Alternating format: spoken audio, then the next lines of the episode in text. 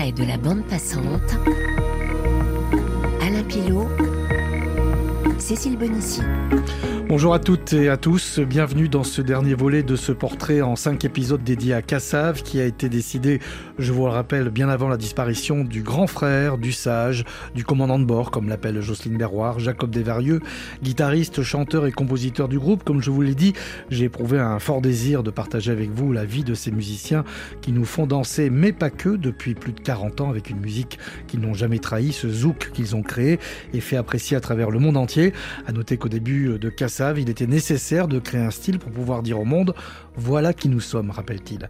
Malgré le départ de Jacob et comme le spectacle continue, Jocelyne Berroir a gentiment accepté l'invitation que nous lui avons faite pour revenir sur cette carrière exceptionnelle que nous avons retracée en 2h30 minutes. Bonjour Jocelyne Berroir. Bonjour Alain Pilot. Et encore une fois, nous sommes de tout cœur avec vous dans ce malheur qui vous touche, mais heureux de voir que votre légendaire sourire est toujours là. Nous recevons celle qui a abandonné ses études de pharmacie pour chanter quoi de plus normal quelques années plus tard, Zouk la médicament Nouni. Jacob Desvarieux a été évoqué tout au long des quatre épisodes précédents.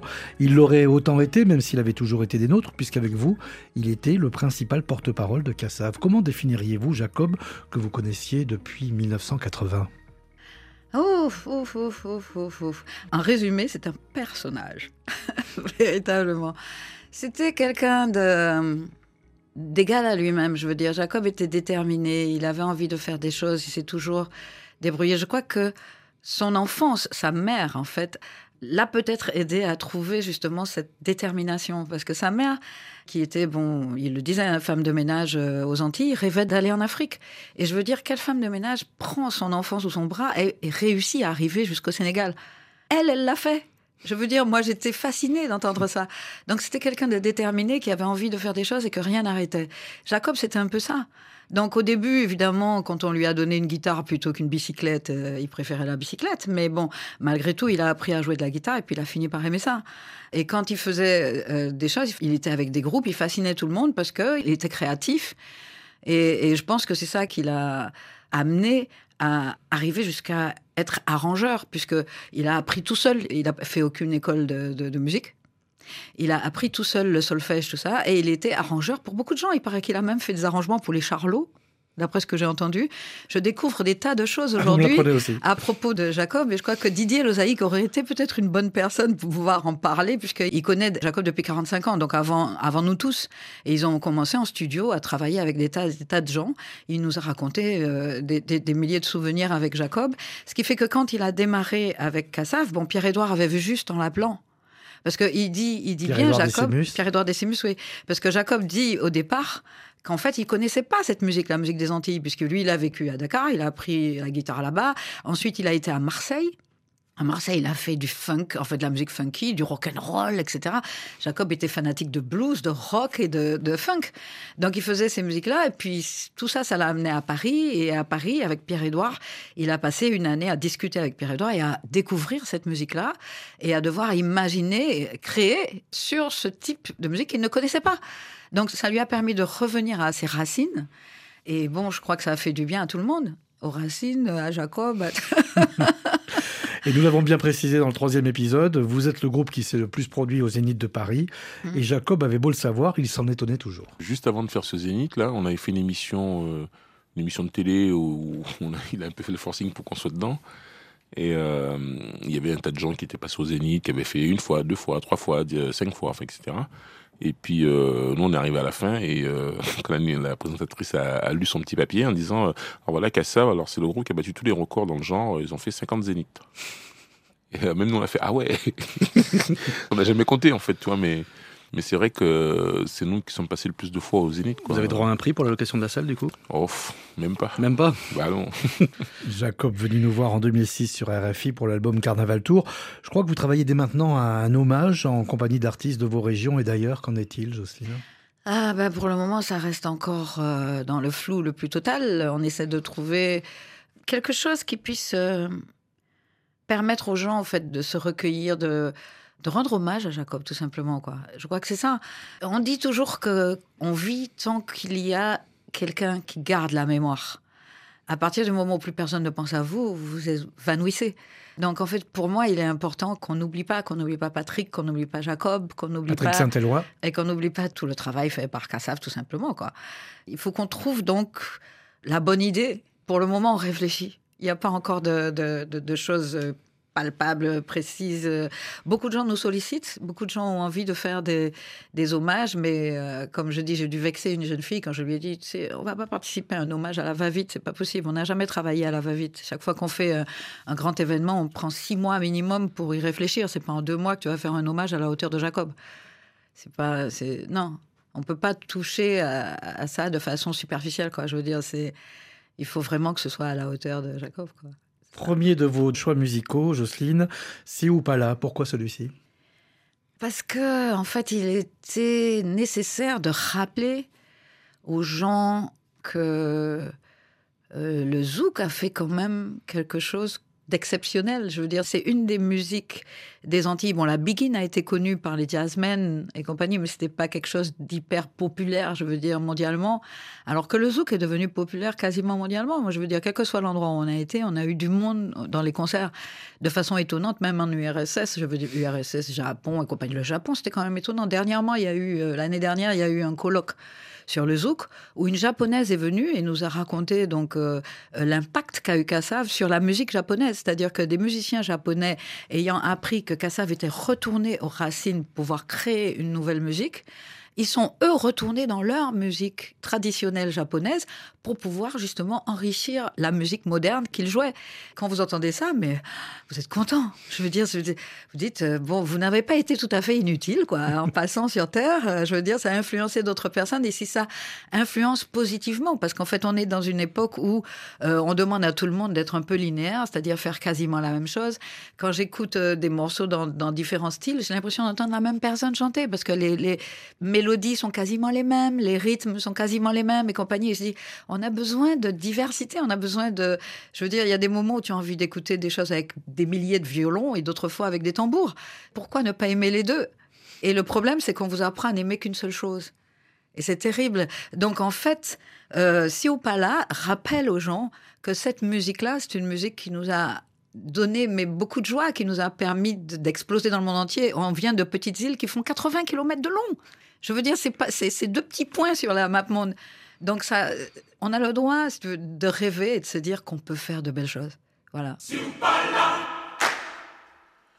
En qui m'en peux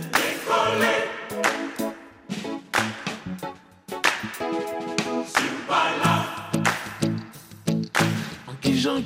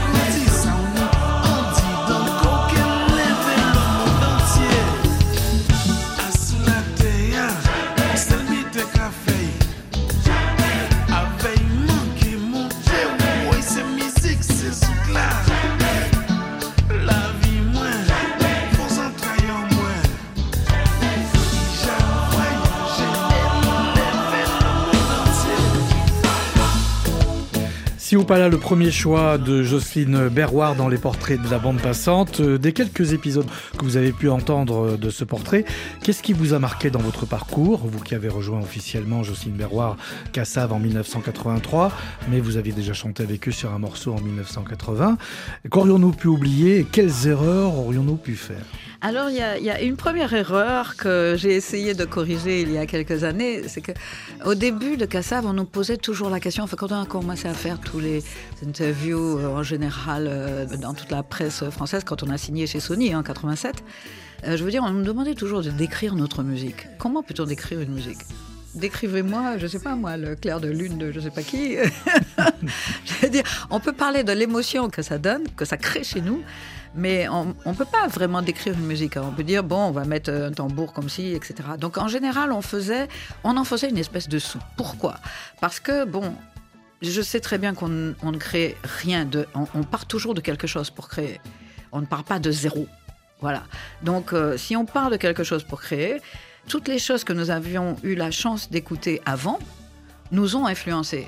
Donc, je disais, bon, que quand on fait un, morceau, on sait très bien qu'on va mettre peut-être une note un peu salsa, on va mettre un truc qui va être machin, parce que on est habitué aux formules qui sont utilisées par telle ou telle musique, le reggae, la salsa, la variété, etc., etc.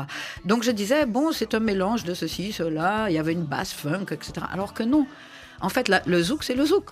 Parce que les, formules, quand on entend une mélodie ou quand on entend une rythmique, on sait quand c'est du zouk ou quand c'est du compas, ou quand c'est du reggae, du calypso, etc. On arrive à faire la différence. Donc le zouk, c'est un vrai style qui a été créé à partir de, de nos trucs. Et on a fait l'erreur au début euh, je veux dire, bon, moi je l'ai fait souvent, en tout cas, de dire que c'était un mélange de toutes sortes de trucs et ça devenait une espèce de grosse soupe, comme si. Parce que les gens aiment beaucoup parler de fusion, oui, c'est fusion, c'est machin, etc. Non, moi je parle d'influence et en fait, à partir des influences qu'on a, on crée. Mais ça ne veut pas dire qu'on a copié ce que l'autre a fait, c'est que cette chose-là a ouvert une porte en nous qui nous a amenés ailleurs. Et donc, le, euh, je voudrais simplement qu'on arrête de dire que c'est un mélange euh, de musique. Le zouk, c'est un style musical qu'on peut reconnaître et qu'on reconnaît aujourd'hui dans un tas d'autres musiques. Voilà. Autre erreur? Alors, tout au début, je crois qu'on a parlé des créateurs de Cassav. Mm -hmm. Les créateurs de Cassav sont, et sont encore, je veux dire, il y a deux personnages majeurs. Pierre-Édouard Décimus en premier, parce que c'est lui qui a eu l'idée et qui a récupéré Jacob Desvarieux. Et Jacob Desvarieux, ils en ont parlé, etc. Maintenant, question musicien, il y a eu Georges, le frère de Pierre-Édouard, qui est venu, pour le, le, style, etc. Et il y a Jean-Claude Nemro aussi, qu'il faut pas oublier, parce que Jean-Claude Nemro, quand il arrive, avec Georges, Jacob, Jean-Claude, ils s'amusent tous les trois, chacun avec son instrument. Et c'est quand ils ont trouvé justement la formule qui tournait au-dessus du rythme qu'ils avaient, qu'ils se sont regardés, ils savaient qu'ils avaient trouvé le style, comment les arrangements du zouk devaient être. Voilà. Alors eux, ils pourraient vous raconter ça mieux que moi. Moi, je sais que quand j'ai entendu cette phrase, j'ai trouvé ça tellement beau et tellement fort que je dis mais il faut qu'on le sache. Que c'est en fait le fait de travailler de faire tourner les choses etc parce que faire swinger une musique c'est facile hein. C'est facile. Il y, a, juste à mettre un rythme et tout de suite on a envie de danser hein. On n'a besoin de rien autour. Par contre créer un style c'est-à-dire trouver un amalgame qui fait que ça fonctionne que c'est ça que c'est là qu'il faut aller ils l'ont trouvé. En fait Freddy Marshall qui a été euh, présenté comme étant un musicien, ce n'était pas un musicien. Il était autour du groupe avec euh, Pierre-Édouard à l'époque, parce qu'il suivait, euh, comme beaucoup de gens suivent des groupes. Donc il y avait Pierre-Édouard avec les Vikings, il était donc avec Pierre-Édouard, et il donnait également des idées. Donc il a suggéré le nom Cassav, mais Freddy n'était pas un musicien de Cassav, c'était pas un musicien non plus de, des Vikings. Et en fait, il était autour, et donc il a coproduit des albums aussi au début avec Pierre-Édouard, euh, mais c'était pas un musicien. C'était bien que ces précisions soient faites. Ouais. Jean-Claude Nemro, vous l'évoquez, qui va composer pour vous, pour votre premier album solo Siro en 1986, le titre mmh. Collet serré, pendant la tournée du groupe euh, en Haïti. Vous l'interprétez en duo avec lui avant que Philippe Laville ne la reprenne avec vous. Comment lui est venue l'idée de ce morceau qui va devenir culte? Ah, je me rappelle qu'on était en Haïti. On était tous euh, à l'hôtel. Jacob, d'ailleurs, en Haïti, j'ai récupéré deux morceaux majeurs de l'album, Siwo Jacob était en train de d'essayer en fait une nouvelle euh, boîte à rythme qu'il avait. Enfin, c'était plus qu'une boîte à rythme puisqu'on pouvait ajouter des synthés et compagnie. Euh, je sais plus, séquenceur. Voilà, c'était un séquenceur. Et donc, je passais près de sa chambre et j'ai entendu, et j'ai dit, Wouh, je veux ça. Et il m'a dit, qu'est-ce que tu vas en faire? J'ai dit, donne-moi ça. et voilà, et c'était tout. Et Jean-Claude, lui, il cherchait euh, une mélodie, un morceau, parce qu'ils se- mettaient tous à travailler pour mon album. Et c'est pour ça que justement, je disais, à une époque, je suis, je suis bavarde, hein. je vais vous raconter toute l'histoire. en 85, j'étais un peu en colère parce que en décembre 85, je croyais qu'on aurait enfin fait mon album. Et puis non. Et puis en juillet 86, je croyais qu'on aurait enfin fait mon album. Et puis non. Et ça a été en décembre 86. Et tout le monde me dit, ouais, mais c'était dur quand même. Ils exagéraient, ils étaient machos et tout. J'ai dit, tu sais, il faut jamais blâmer une contrariété. Parce que quand on a décidé de faire mon album, toute l'énergie était là. Et Jacob, il avait cette machine-là. C'est ça qui lui a permis de trouver si haut. On aurait fait en 85, il n'aurait pas eu ça. Donc, en fait, les choses arrivent en temps voulu. Voilà, c'est un peu ça. Et donc, euh, Jean-Claude faisait cette mélodie. Et j'ai entendu, j'ai dit, oh là, c'est joli, qu'est-ce qu'on peut raconter dessus? Et comme d'habitude, il y a deux ou trois personnes comme ça autour de moi avec lesquelles j'aime beaucoup discuter quand je dois écrire un texte. Donc on parle, on parle à bâton rompu et compagnie, on invente une histoire et compagnie. Et c'est la femme de Jean-Philippe Martelly qui m'a donné le terme collé serré. Parce qu'on a commencé à imaginer donc un couple qui se rencontre, ils s'étaient pas vus depuis longtemps, et puis ils se disent mais c'était un gâchis. Si on avait juste pris le temps de se parler, ça aurait été bien. Et elle m'a suggéré le titre collé serré. Moi, pas te que jamais comprendre Qui m'a rivoire En le temps passé Yo se dit ou pas même changer M'en pas te ka si pose M'en te ke y pale ban M'en te même oublié Sa mwen te ka ripoche An sel kou diya fe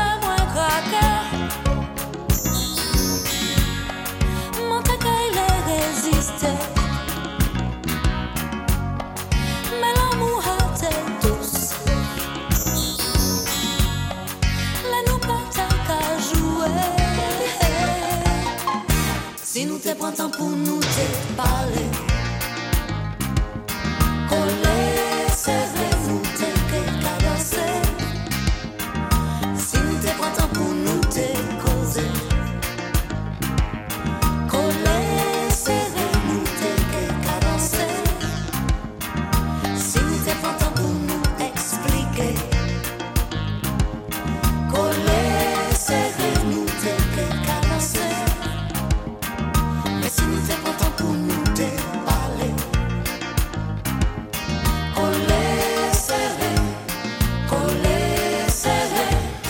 Collier serré, Jocelyne Berroir et Jean-Claude Nemro. Jocelyne Berroir est notre invité fil rouge pour ce dernier épisode du portrait de la bande passante de Cassave. Deux choses ont toujours guidé les choix de Jean-Claude Nemro, sa curiosité pour tous les genres musicaux et cette envie et ce besoin de ne jamais rester dans une zone de confort. Et vous, Jocelyne, qu'est-ce qui vous a servi de guide jusqu'à présent? En fait, moi, j'écrivais sur tous les textes. Donc, il fallait trouver des choses euh, originales à raconter. Même si on, retombait dans des histoires d'amour, il fallait pas que ça se répète. J'avais pour principe de dire que quand on a un micro, il y a toujours quelqu'un qui écoute. Et qu'on ne doit pas dire de bêtises. Et qu'on doit toujours amener les gens vers le haut, ne pas les laisser dans le désespoir. Donc, dans mes chansons, je me faisais toujours un devoir, non seulement de ne pas critiquer l'autre, mais quand je parlais de choses, par exemple, qui ne me plaisaient pas chez moi, il fallait que je dise nous, que je m'implique, c'est-à-dire que c'est tout le monde qui doit changer. On doit voir les choses autrement et je suis dedans. Voilà. Donc ça permet à l'autre d'être un peu rassuré, je suis pas en train de l'accuser. Ça, c'est le premier truc. Donc il va être peut-être plus à l'écoute. Et ensuite, euh, si je parle de choses dramatiques, je dois toujours donner une porte de sortie. C'est-à-dire que je ne te donne pas la, solution, parce que chacun a sa solution, chacun trouve euh, sa voie. Mais je dois te dire qu'il y a une porte qui s'ouvre et derrière la porte, il y a un peu de lumière. Va la chercher. C'est ça. Par exemple, Kessa Levé, si les gens l'aiment autant, c'est parce que même si ça parle d'un désespoir, de quelque chose de complètement euh, que tout le monde a vécu, c'est le chagrin d'amour, quoi. Tout le monde est capable de se relever. Voilà, c'est un peu ça. Je crois que je m'adressais aux gens et que euh, quand on regarde en fait l'histoire de, nos pays, et on le voit aujourd'hui, quoi, toute la douleur, toutes les colères que ça provoque, parce que bon, il y a plein de gens qui ne savent pas regarder avec un minimum d'émotion, quoi. Je veux dire, ils rentrent dedans et, ça développe des haines. Moi, je dis l'histoire, il faut toujours la regarder apaisée pour bien la comprendre. Et donc, j'essaye justement de- d'aider les gens à, observer ça en apaisé, mais c'est- difficile. Je crois qu'aujourd'hui, la haine, la violence, le, ressentiment, etc., etc., qui quelquefois peuvent être justifiés. Je veux dire, bon, il y a des tas de choses qui se sont passées dans le monde où c'est tellement aberrant, c'est tellement que bon, si on fait pas attention, on peut basculer justement. Et donc, moi, je parle aux gens et je dois essayer de les apaiser et leur apprendre à regarder. Enfin, j'essaye de, de, de leur suggérer plutôt de regarder ce qui est beau. Parce que ce monde est beau, tout simplement. Et que savoir voir ça, euh, je fais de la photo, je fais des trucs. À chaque fois, pour moi, la beauté, c'est ce que je dois trouver parce que c'est ce qui me nourrit, c'est ce qui me permet de sourire, c'est ce qui me permet d'accepter les choses que je peux pas changer. C'est ce qui me permet de, de me dire que bon, on vit une seule fois. Tâchons de- d'en faire quelque chose de beau, quoi. C'est tout. Jocelyne Berroir, si vous deviez conserver deux titres de Cassav, lesquels seraient-ce? Tu as Zoukla, il y a Oulé, il y a tout ça, machin. Mais il y a deux titres que j'aimais énormément. C'était Soulageo. C'est un titre qui, me donne de l'énergie. Donc j'aimais beaucoup ce titre-là. Enfin, j'aime toujours ce titre-là. Et le deuxième, c'est Tim Tim Boisek, qui pour moi est un titre majeur de Kassav. Ça parle des traditions. Et quelque part, même si on, fait quelque chose qu'on veut moderne, entre guillemets, ça veut rien dire en fait. Musique moderne, musique machin, il y a de la musique que vous touchez et de la musique que vous touchez pas. hein. Ça peut dater de 400 ans, mais elle vous touche quand même. Donc en fait, euh, dans la modernité, quand on parle de, trucs Tim Tim Boisec, rappelle aux gens qu'en fait, être ensemble, c'était ça qui faisait notre force. Et c'était la tradition. Et aujourd'hui, bon, on est éduqué par Internet, quoi. Est-ce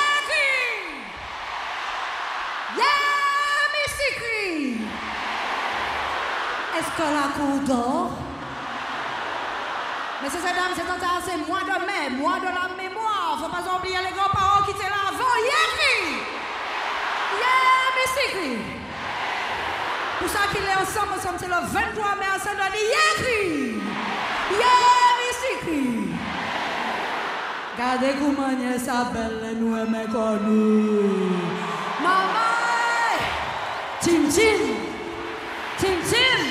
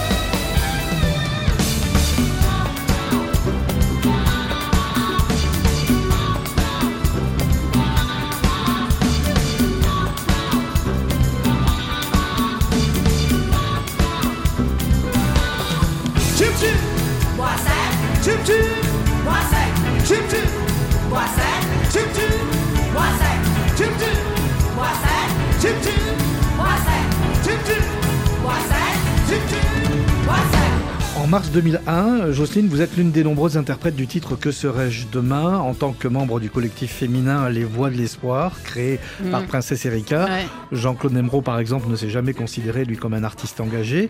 Mais quand une cause lui tient à cœur, il se demande comment et de quelle manière il peut apporter sa pierre. Mm. Et vous, Jocelyne, je pense par exemple aussi à l'hommage aux 152 victimes martiniquaises du crash du 16 août 2005, Mm. auquel vous avez participé également. Oui, mais en fait, euh, je n'aime pas voir la souffrance. Ça, me, ça me désespère. Je, me sens toujours impuissante et j'aurais aimé tellement pouvoir changer des tas de choses dans ce monde. C'est pas possible. Alors donc de temps en temps, quand il y a de la douleur et que je suis sollicitée ou que j'ai simplement envie de, donner la main, quoi, j'y vais. Voilà, c'est tout. Donc euh, j'avais commencé avec les enfants. Et euh, les enfants de la Terre avec Yannick Noah, j'ai participé à, à quasiment tous les premiers tennis-concerts qu'il faisait, euh, où je rencontrais tous les chanteurs de, de- de Paris, quoi, enfin, qui étaient à Paris, qui étaient connus, les Mouranes, tout ça. J'ai eu la chance de faire des duos avec elle et, et tout, avec Yannick Noah aussi. Et puis, bon, il y a eu l'enfance battue. euh, en Martinique, j'ai été marraine d'enfance et partage jusqu'en 2009. Et puis, j'ai fait.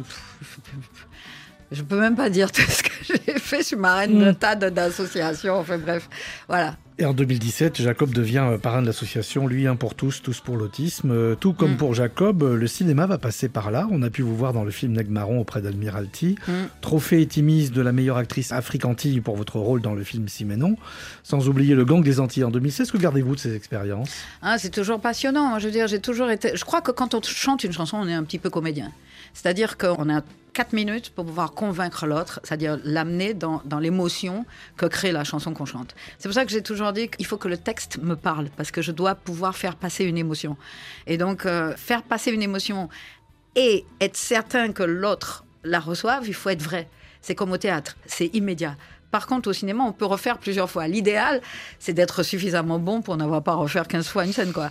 J'aime tous les arts, en fait. Et le cinéma en fait partie, quoi. Je veux dire, c'est toujours passionnant de voir comment quelqu'un, avec l'image, réussit à faire passer son émotion avec juste la musique ou les plans et les choses comme ça. Et puis la, véracité, en fait, de l'acteur qui est de l'autre côté, quoi. Et puis rentrer dans un rôle, c'est aussi un travail, quoi. C'est... Voilà, c'est passionnant.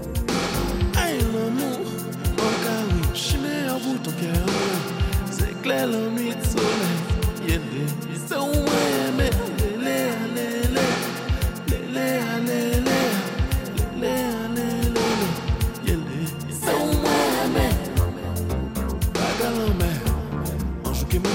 Et même si l'arc-en-ciel un à nuit en seule couleur, même si en mort, ses yeux ouverts. Moi, paye well, depuis l'autre côté là.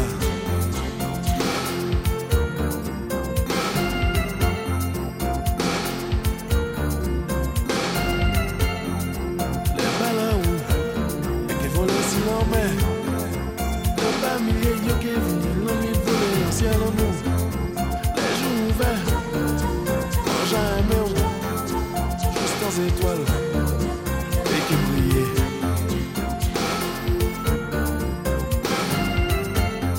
Cassav, c'est au moins en mai, une chanson qui vous touche aussi, euh, Jocelyne Berroir. Oui, c'est une très belle chanson parce que c'est une chanson euh, qui parle d'amour au-delà de la mort. C'est ça. Mais surtout, la phrase Si en mort, ses yeux ouverts pour m'empewer depuis l'autre côté, là, qui veut dire si je meurs, je mourrai les yeux ouverts pour pouvoir te voir depuis de l'autre côté. Et je crois que ça, ça, ça apaise parce que c'est justement, je crois que tout le monde, en fait, quand on perd quelqu'un proche, on, on se dit toujours, il veille sur nous, euh, c'est un nouvel ange gardien, c'est tout ce qu'on veut. Et donc, ça apaise, quoi. On se dit, bon, eh ben, et j'arrête pas de lui dire, euh, veille sur nous, quoi. C'est clair. Alors la question que tout le monde se pose, Cassav sans Jacob Desvarieux. On saura demain. Je suis pas demain. On, on va, on va regarder. Pour moi, c'est, euh, c'est difficile, mais c'est peut-être pas impossible. Je sais pas. Honnêtement, euh, on est peut-être capable de, de- de continuer. Peut-être. On dit toujours c'est ce qu'il aurait voulu, est-ce qu'il aurait voulu? On ne sait pas ce qu'il aurait voulu. Ah, et puis bon, moi je veux dire, je- je- quelle que soit la décision qui sera prise, euh, je l'accepterai parce qu'en fait, c'est tellement intense ce qu'on a vécu. C'est tellement beau, tellement grand, tellement magique qu'il faut que ce soit aussi beau, toujours. Et si on peut pas faire aussi beau, on peut aussi garder le, souvenir, faire perdurer ce souvenir euh, autrement. On peut faire des milliers de choses. Voilà, donc il faut, il faut trouver la bonne solution. Moi, je crois qu'il faut pas s'acharner, il faut surtout pas précipiter non plus, ni se poser de questions. Il faut laisser venir.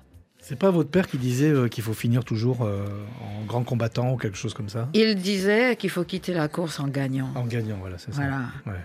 Et c'est vrai que j'avais envie en 2016, quand on a fait euh, les concerts de 2016, j'avais envie qu'on fasse les adieux. qui durerait trois ans, parce qu'on s'est dit, si on annonce qu'on fait les adieux, tout le monde va nous appeler. ça va durer jusqu'aux 40 ans et ensuite on va faire des choses occasionnelles. Et donc, bon, ça risque d'être ça. Des choses occasionnelles, des choses exceptionnelles, des choses... Voilà, je sais pas. On verra. Si cette histoire, elle fait euh, l'objet aujourd'hui de, de ce podcast, de cette balado-diffusion, si on parle français dans le texte, elle fait aussi l'objet d'un livre aujourd'hui de signé Jocelyne Berroir, Oui, oui, oui, oui. Cassable de l'intérieur. Cassave de l'intérieur, c'est-à-dire comment une femme, euh, comment moi, j'ai pu me retrouver avec cette bande de garçons et, et- et qu'est-ce que j'ai vécu avec eux. Voilà, donc c'est un peu ça. Donc évidemment, il y a l'histoire de Cassave dedans, mais il y a aussi euh, toute mon enfance. euh, enfin, c'est un peu résumé, hein, mon enfance, ma famille, dans quel milieu j'ai vécu et Et ce qui fait que, parce que beaucoup de gens, en fait, se sont posé la question, ils me l'ont pas dit au début, mais au bout de quelques années, ils étaient un peu plus à l'aise et ils m'ont dit, on s'est toujours demandé ce que tu faisais avec tous ces mecs-là, tu vois, machin, parce que si tu veux, ils se disaient, euh, c'est- euh, elle sort de cette famille-là, comment elle fait avec... Et je disais, mais ce sont des êtres humains comme moi, quoi. Et puis ils ont un talent et ils m'ont appris des tas de choses et j'espère que j'ai apporté aussi quelque chose. Votre enfance avec cette maman qui vous disait des, des phrases qui vous aident encore aujourd'hui, je crois. hein. Voilà. Comme par exemple. Qu'il faut pas juger les gens. On ne sait pas ce qu'il y a dans le cœur de Giromont, etc., etc. Voilà, c'est tout. Pour se dire au revoir, euh, Jocelyne Berroir, euh, vous sur scène, capté par RFI en 2011 à l'Olympia de Paris avec euh, Milan. Deux mots sur cette période du deuxième album solo, c'était en 1991, je 11, crois. Ouais. 91. Ah, le deuxième album solo, je crois que c'était déjà en 91 le départ de Georges. Donc ça m'avait, puisqu'il a fait une petite parenthèse de 10 ans avec euh. Et donc, euh, il fallait que je m'habitue au, au nouveau bassiste, euh, qui était Frédéric Caracas à l'époque. Et Pipo faisait son album aussi en même temps. Donc, je me sentais un petit peu seule. C'était un album produit par Sony. Il y avait aussi un, un ingénieur du son choisi par Sony. J'étais pas tellement d'accord avec son travail. Enfin, bon, c'était un peu compliqué cet album. Mais euh, malgré tout, bon, j'avais Jacob quand même, qui était là. Et, Jean-Claude aussi, qui m'a donné de- de beaux morceaux. Et euh, bon, Pipo m'a donné un super morceau aussi, Gilles Maillet, Patrick, euh, tout ça, tant pis. Mais j'étais bien moins à l'aise que dans Siwo. C'était une époque où, avec le départ de Georges, euh, ça avait créé un petit déséquilibre quand même. Il fallait qu'on retrouve un petit peu le socle. euh, Parce que Kassav, c'est quand même une main. hein. Alors à l'époque, il y avait six doigts. Ensuite, ça a été cinq. Et je veux dire, quand il en manque un, on n'est pas tout à fait à l'aise. Mais euh, là, aujourd'hui, avec le socle en moins, là, euh, c'est un peu plus compliqué.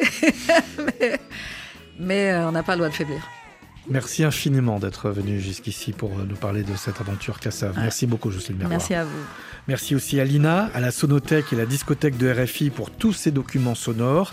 Et un énorme merci à Cécile Bonissi pour sa patience avec moi. Cécile qui a réalisé ces cinq portraits de la bande passante d'une main de maître, dont celui-ci qui sera le dernier. Merci à Nicolas Repac pour euh, le générique. Et merci à Karine Lagrenade pour ce portrait de la bande passante consacré à Cassav. J'étais pour ma part très heureux de vous avoir accompagné durant toutes ces années via ces balados-diffusions et puis sur l'antenne de RFI. Rendez-vous peut-être sur d'autres ondes. D'ici là, prenez soin de vous. Milan à l'Olympia. Oui, Jocelyne?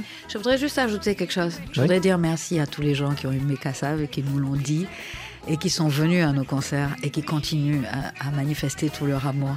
Parce que je crois que c'est un truc couillon que je veux dire, tout le monde le dit, mais un artiste sans public, il n'est rien. Merci. Merci.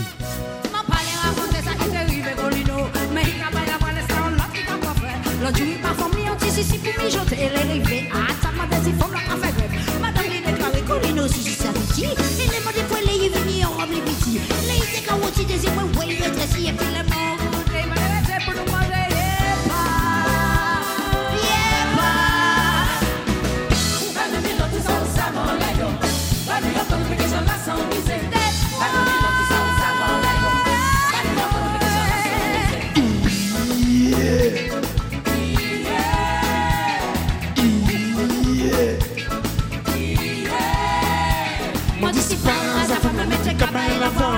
les 10 millions. Fait que si c'est pas je l'ai fâché. Pas je voulais passer toute façon, ma camotte, c'est c'est qui a tombé.